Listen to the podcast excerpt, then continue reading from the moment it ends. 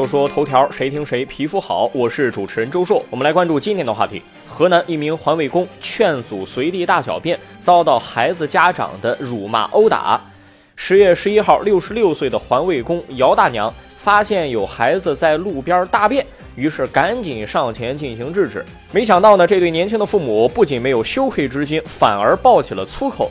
难忍夫妻两人的无礼，这个姚大娘就回了几句嘴，却瞬间点燃了夫妻的怒火。接下来，这对年轻的父母，一个对环卫工进行殴打，另一个吐口水。事实上呢，距离事发地不远的地方就有两座公共厕所。看到姚大娘被殴打，围观群众就赶紧报警，而且拨打了幺二零。随后呢，年轻夫妇被带到了派出所接受调查。经过公安局的了解，打人的夫妇也是认识到错误，赔礼道歉，垫付了医疗费。目前这个事情还在进一步的处理当中。看看网友女神图说：“你教育出来的孩子有可能会被别人打死呀。”猛男秀说：“可能他们在用屎来标记地盘儿，这个事儿也不应该说他们，因为狗的领地意识很强啊。你说随地大小便是野人吗？如果说附近没有公共厕所，孩子年纪小没有办法忍耐的话，还有情可原。”但情况偏偏是附近就有公厕，明摆了这是在恶心人。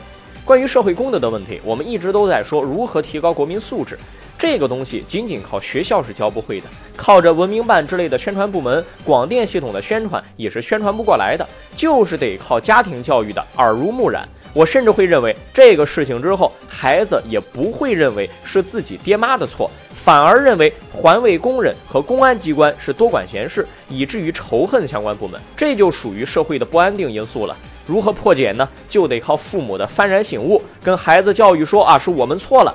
但是这种可能性吧，不太大，自求多福吧。如果爹妈管不了，将来或许法律会制裁啊。来看下个事儿，苹果新机宣传说可以在水中停留三十分钟，杭州小伙用水冲洗，结果坏了。苹果新款 iPhone XS Max 手机最近在中国上市，无论是 Apple Store 还是苹果中国官网都有介绍其 IP68 级别的防水性能，说在最深两米的水下停留最长可以达三十分钟。最近呢，杭州的果粉王先生说自己购买了新机之后，有天运动之后啊，觉得比较脏，就拿水冲了一下，然后就进水不能用了。找到实体店客服，客服说四千七百八十八能换一个。说好的防水功能呢？客服人员回答说：“我们这叫抗水防电功能，但是你进水了，我们不会维修，要自费。”网友曾经的放牛娃说：“广告你也能信？”Uncle 赵说：“最近苹果的负面新闻有点多啊，一会儿盗刷，一会儿漏水，这是谁在幕后做推手呢？”我去苹果官网查了一下哈，新闻里头的报道基本问题不大，但是要命就要命在隐藏了部分信息。